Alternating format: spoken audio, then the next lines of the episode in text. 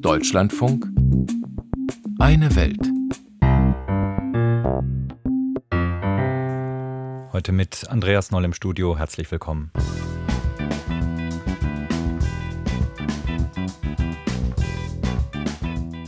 Der Iran verfügt über die zweitgrößten Gasreserven der Welt, aber die Menschen dort müssen frieren. Die Energiekrise könnte nun den Protesten gegen das Regime aber neuen Auftrieb verleiten, unser erstes Thema. Wir sprechen dann über einen möglichen Export afrikanischer Panzer an die Ukraine, blicken auf die Corona-Lage in China nach dem Neujahrsfest und erklären, warum der älteste Nationalpark Afrikas in akuter Gefahr ist.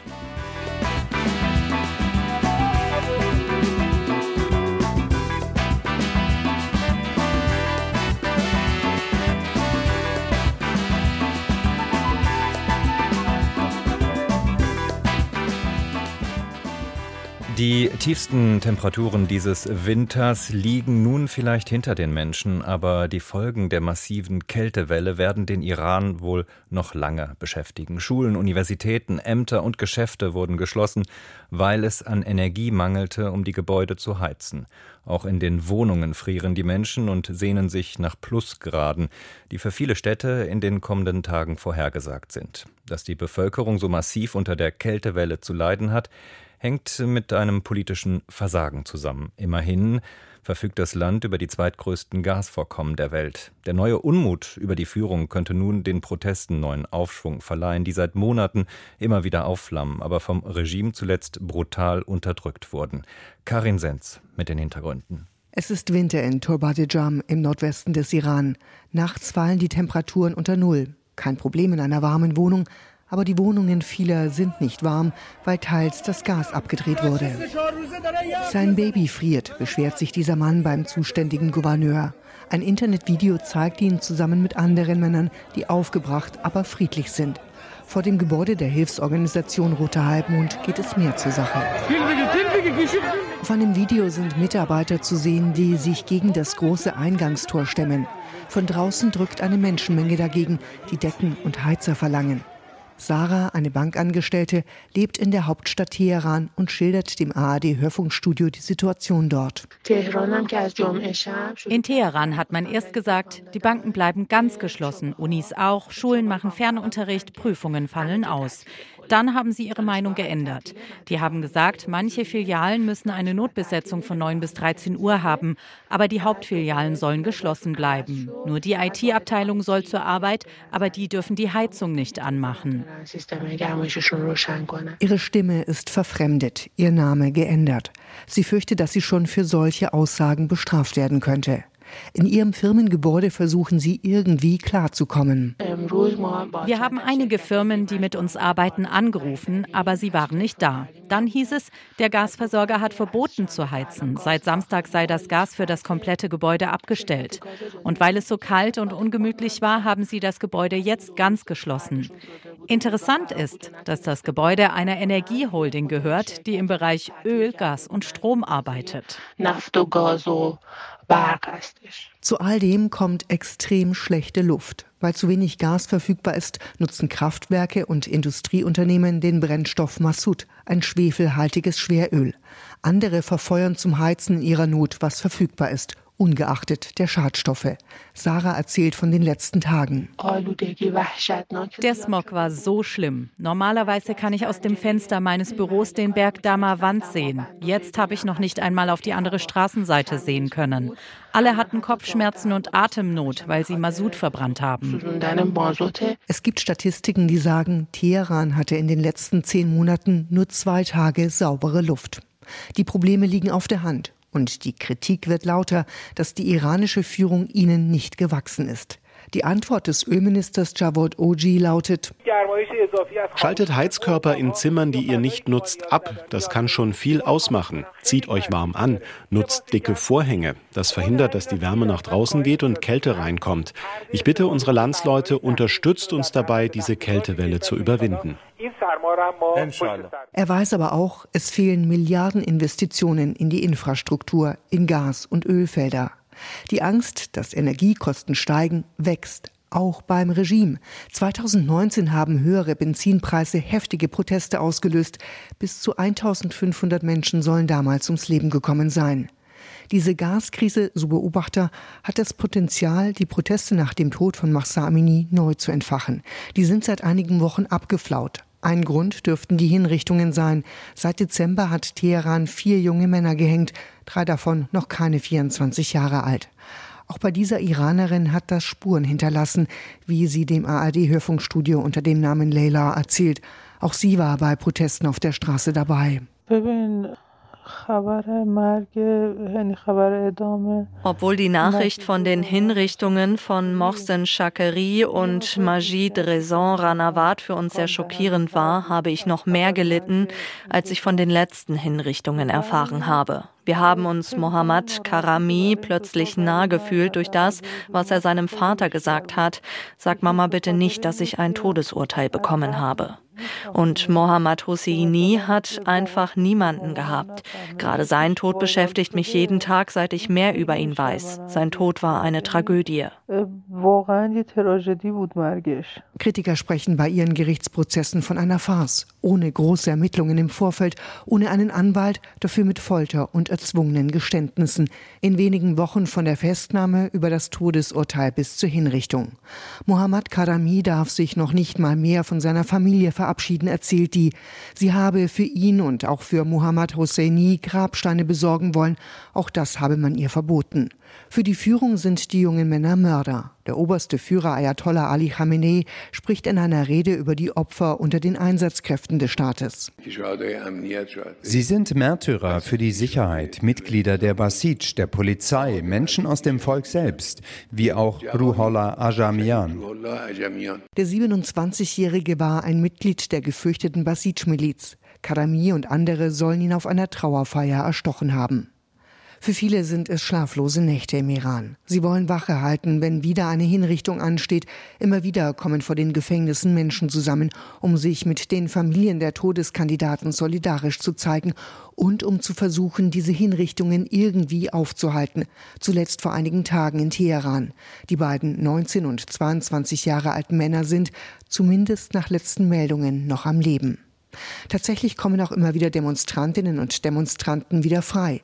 Sie erzählen von immensem Druck und dass sie daran denken, sich das Leben zu nehmen. Vor kurzem hat die Führung in Teheran knapp 1000 Frauen begnadigt. Die Iranerin Athena Daimi hält es für unwahrscheinlich, dass auch politische Gefangene, also Demonstrantinnen darunter sind. Sie schreibt in einer Nachricht Meistens ist sowas nur Show. Das Regime will uns täuschen. Da sind dann viele Gefangene dabei, die nur noch ein paar Tage oder Monate abzusitzen haben. Die landen dann auf so einer Liste. In Turbate-Jam, der 100.000 Einwohnerstadt im Nordwesten des Iran und mindestens einer weiteren, so berichtet es die Denkfabrik Institute for the Study of War, scheint die Wut über die Angst vor Hinrichtungen zumindest an einem Abend wieder gesiegt zu haben. Das Missmanagement in der Gaskrise hat die Menschen diesmal auf die Straße getrieben. Ein Video zeigt sie in der Dunkelheit. Sie rufen nieder mit Khamenei. Politisches Missmanagement im Iran könnte den Protesten gegen das Regime neuen Schwung verleihen. Karin Sens über Wut und Leid in der iranischen Bevölkerung.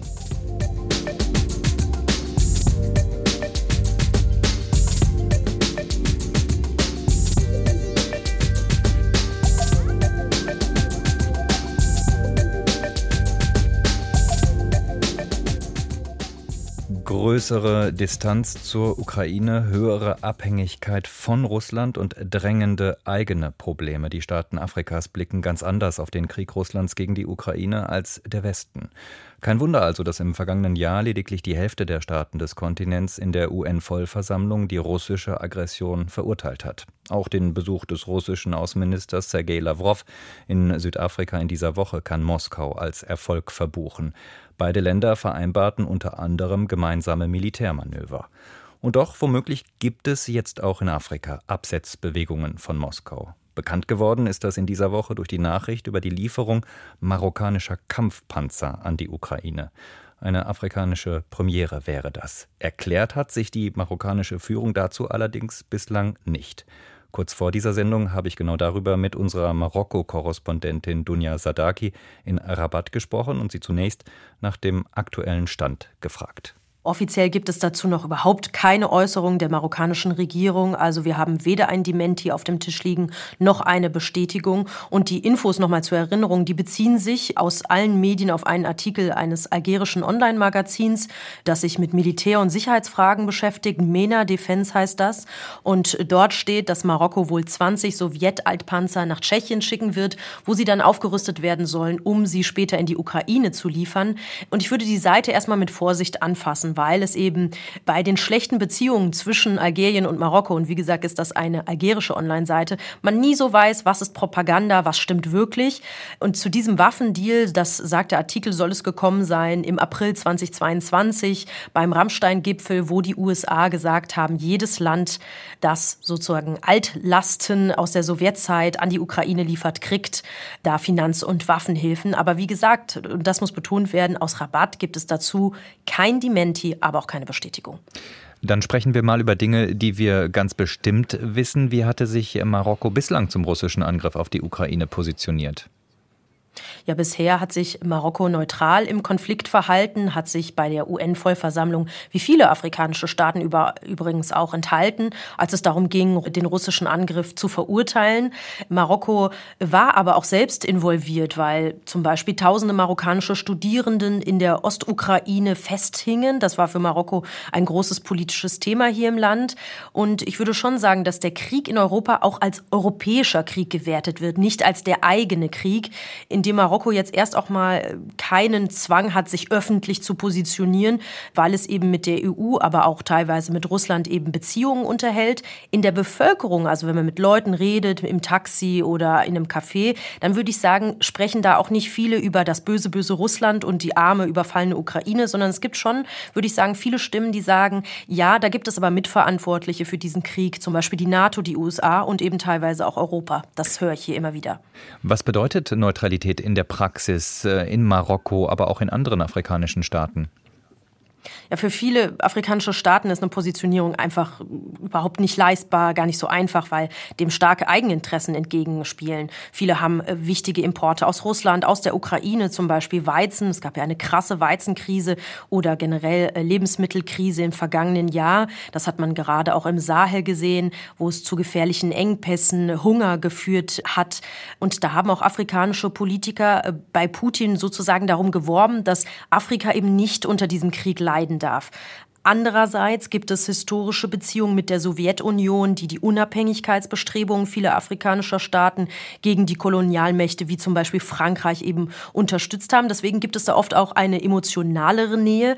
Und was vielleicht heute sozusagen viel mehr gilt, das ist, Russland unterstützt teilweise die Wirtschaft der Länder. In Algerien, einer der Ölriesen auf dem Kontinent, hilft Russland bei der Förderung der Gas- und Ölvorkommen. Und Russland ist in verschiedenen Staaten im Bergbau für bestimmte Rohstoffe aktiv, aber eben auch militärisch, beispielsweise im Krisenstaat im Sahel Mali, wo ja noch die Bundeswehr stationiert ist. Da gibt es russische Söldner der kriminellen Wagner-Gruppe im Einsatz. Also auch militärisch greift Russland da afrikanischen Staaten unter die Arme.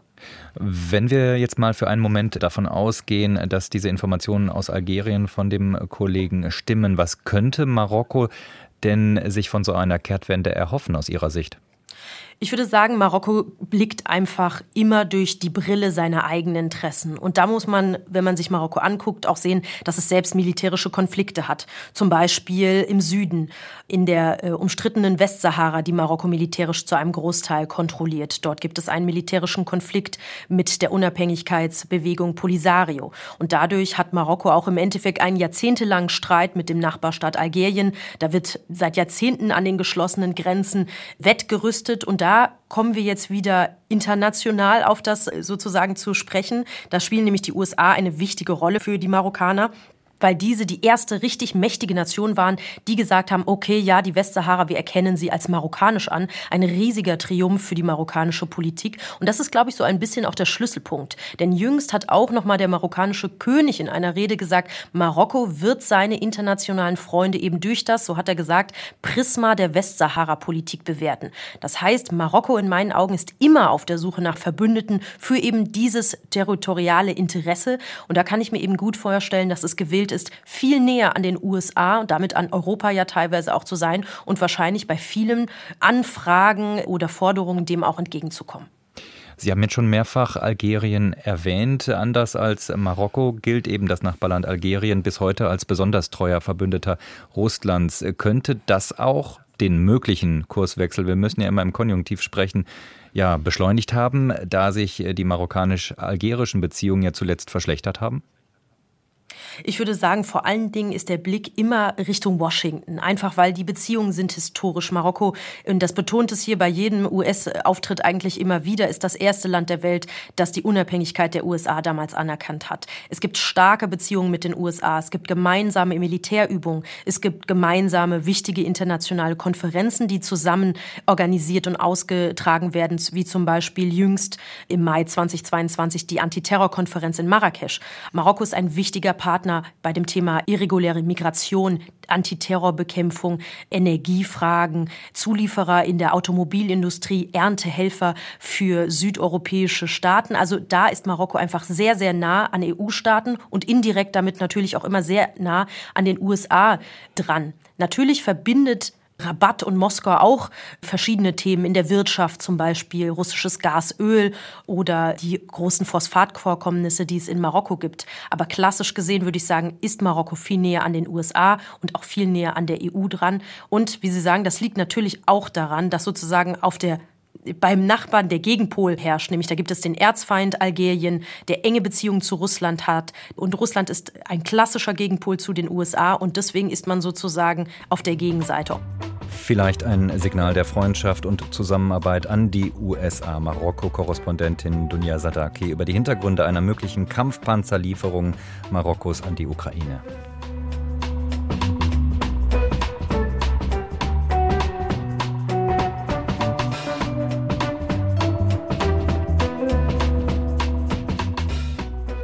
Die europäischen Staaten haben sich schon lange vom Pandemiealltag verabschiedet. Auch in Deutschland fallen jetzt die letzten Sonderregeln. Schritt für Schritt ist das hierzulande passiert. China dagegen hat im Dezember von 0 auf 100 umgeschaltet. Von einer strikten Null-Covid-Politik zu einer radikalen Öffnung. Die Sorgen vor den Folgen dieser Öffnung waren groß im Ausland. Fachleute warnten vor einem Kollaps des Gesundheitssystems. Besonders das chinesische Neujahrsfest am 22. Januar, so die Befürchtung, könnte die Lage dramatisch verschärfen. Reisen doch zu diesem Anlass Millionen Menschen in ihre Heimatdörfer. Doch inzwischen verdichten sich die Hinweise, dass auch ländliche Regionen die große Infektionswelle schon lange hinter sich gebracht haben. Eva Lambi-Schmidt über die Corona-Lage in der Provinz. Ein Dorf, etwas mehr als 2000 Einwohner im Landesteil Hunan im Süden Chinas. Weiße Häuser mit dunkelblauen Dächern säumen sich an einem kleinen Waldstück entlang. Davor grüne Felder, auf denen verschiedene Sorten Gemüse angebaut werden. Hier und da laufen Hühner und Gänse frei herum.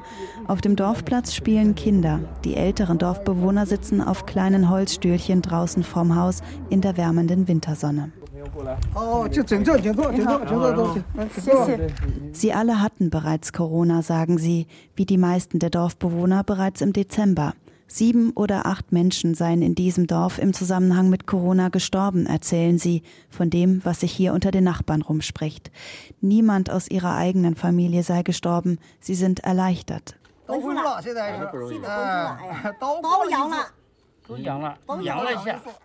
Ein 85-jähriger Mann berichtet, er sei zwei Tage lang im Kreiskrankenhaus gewesen. Alle schwereren Fälle wurden vom Dorfarzt dorthin verwiesen. Ihm geht es wieder gut. Doch nicht alle wurden aufgenommen, erinnert sich eine 61-jährige, die selbst ein Herzleiden hat und kein Bett bekommen hat. Es seien zu viele Patienten gewesen im Dezember. Wir fahren in genau dieses Krankenhaus, das für den gesamten Landkreis zuständig ist. Die Fieberklinik extra für Corona-Patienten ist inzwischen geschlossen. Die Flure des Krankenhauses sind leer. Fast nichts los in der Notaufnahme. In einem der Patientenzimmer steht eine große blaue Sauerstoffflasche, unbenutzt. Das Bett ist leer. Mehrere Ärzte sitzen alleine ohne Patienten in ihren Untersuchungsräumen. Einer von ihnen ist Dr. Wang Min. 就是在刚刚放开的时候吧，呃，那段时间病人确实比较多一点，而且。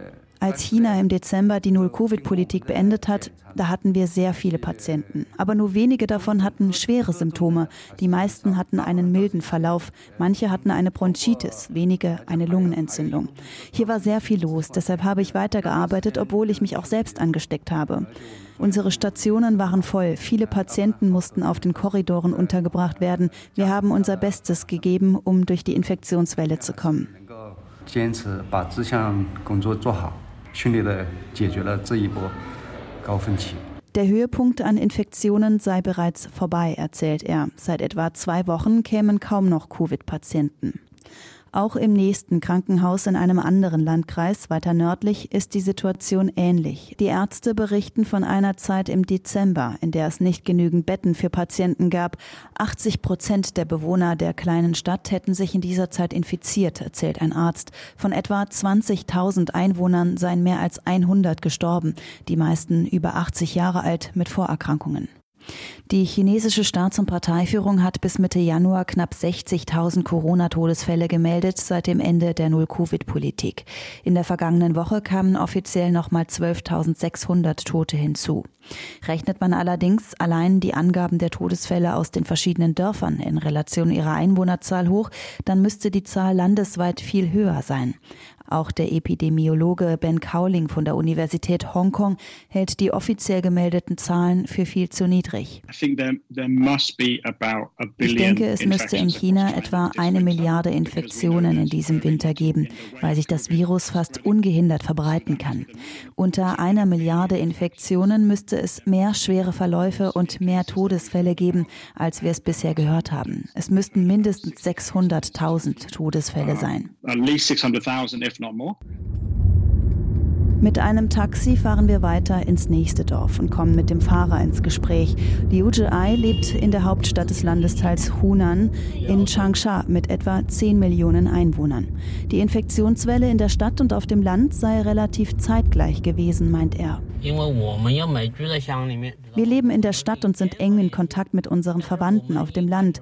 Als die Infektionswelle im Dezember die Stadt traf und gefühlt alle infiziert waren, da haben wir in unserem Heimatdorf angerufen und alle dort hatten sich auch bereits angesteckt. Wir machen Halt bei einem Dorfarzt 50 Kilometer nordöstlich von Changsha. Es sind nur zwei kleine Räume, ein Untersuchungsraum und eine kleine Apotheke mit sowohl traditioneller chinesischer Medizin als auch der allgemein anerkannten Schulmedizin. Chen Hao ist hier seit mehr als 20 Jahren Arzt für die mehr als 2000 Dorfbewohner. Er zeigt uns Tüten mit abgepackten Corona-Hilfspaketen von der Regierung, die er an Covid-Patienten ausgegeben hat. Darin sind Masken, ein Corona-Selbsttest und fiebersenkende Medikamente. Einen Mangel an Medikamenten habe es nicht gegeben, sagt er. Schließlich gäbe es noch die traditionelle chinesische Medizin. Er zeigt uns abgepackte Trinkpäckchen mit einer gelben Flüssigkeit. Was genau drin ist, weiß er nicht, aber es helfe auch gegen Covid. Man nimmt es drei, vier Tage lang und es wirkt. Es kann Fieber senken. Um den 20. Dezember hat Chenhua die meisten Patienten mit Corona versorgt, erzählt er. Mit seinem Sauerstoffmessgerät hat er Hausbesuche gemacht. Schwere Corona-Fälle hat er ins Krankenhaus geschickt. Fünf oder sechs Menschen aus seinem Dorf seien dort gestorben. Auch ein Kollege von ihm, ein Arzt in einem anderen Dorf, habe es nicht geschafft, erzählt Chenhua bedrückt. Er sei an Krebs vorerkrankt gewesen. Hat auch China das Schlimmste in der Corona-Pandemie überstanden? Das Neujahrsfest hat die Corona-Lage im Land jedenfalls wohl weit weniger verschärft, als die Fachleute erwartet hatten. Eva Lambi-Schmidt war das mit Eindrücken aus der chinesischen Provinz.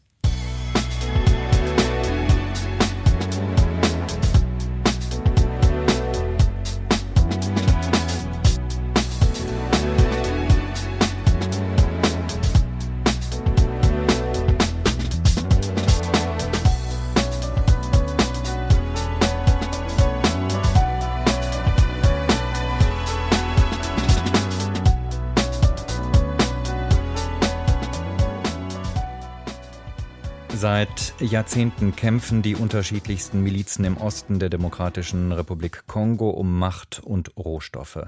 Eine der mächtigsten Gruppen sind die sogenannten M23-Rebellen, die in den vergangenen Monaten große Geländegewinne rund um den ältesten Nationalpark Afrikas erzielen konnten, den Virunga-Nationalpark, Heimat der berühmten Berggorillas, von denen es noch weltweit kaum mehr als 1000 Tiere gibt. Doch immer mehr Flüchtlinge und bewaffnete Gruppen dringen in den geschützten Lebensraum im Park ein, schlagen dort Feuerholz, um selbst zu überleben.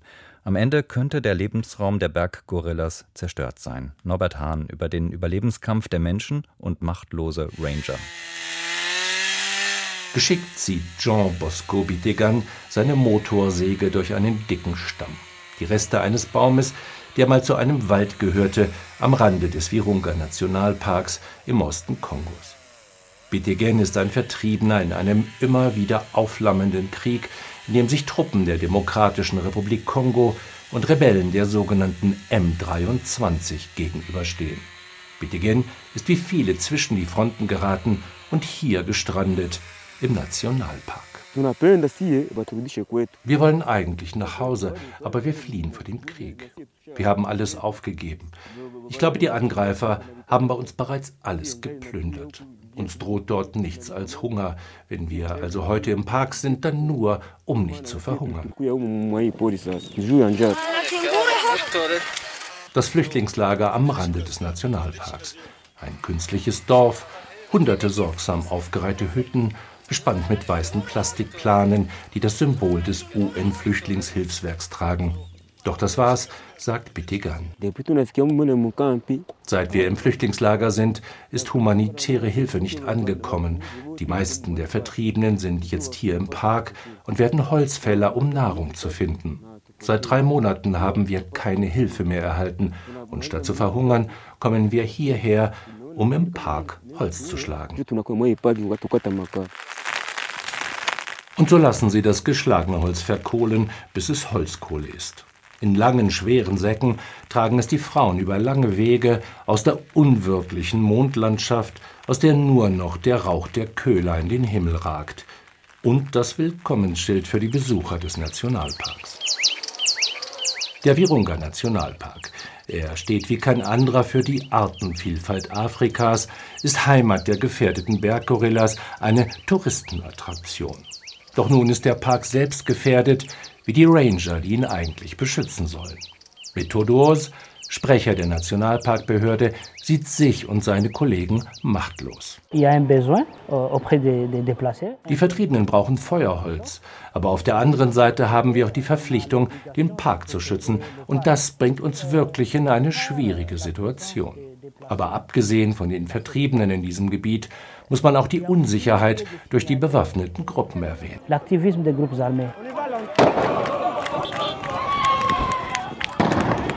Tränengas gegen diejenigen, die die Machtlosigkeit gegen die tödliche Gewalt nicht mehr ertragen. Zu Hunderten gehen sie in der Provinzhauptstadt Goma auf die Straße, fordern Schutz vor der M23-Miliz. Doch weder die eigene Armee noch die Truppen der UN und der ostafrikanischen Gemeinschaft sind anscheinend willens oder in der Lage, dem Leid ein Ende zu setzen.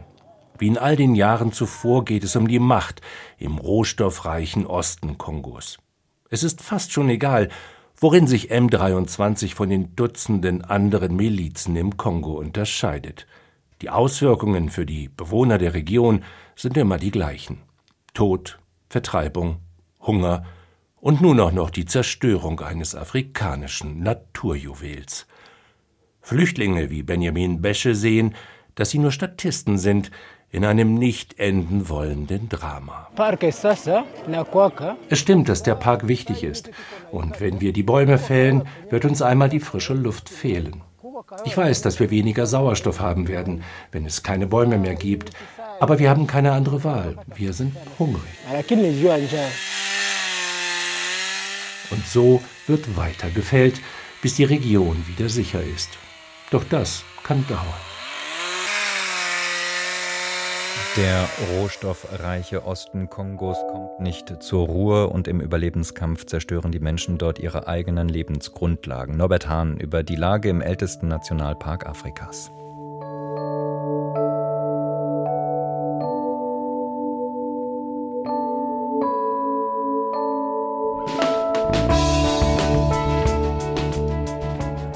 Bis hierhin am Mikrofon war Andreas Noll. Ich wünsche Ihnen noch ein schönes Wochenende.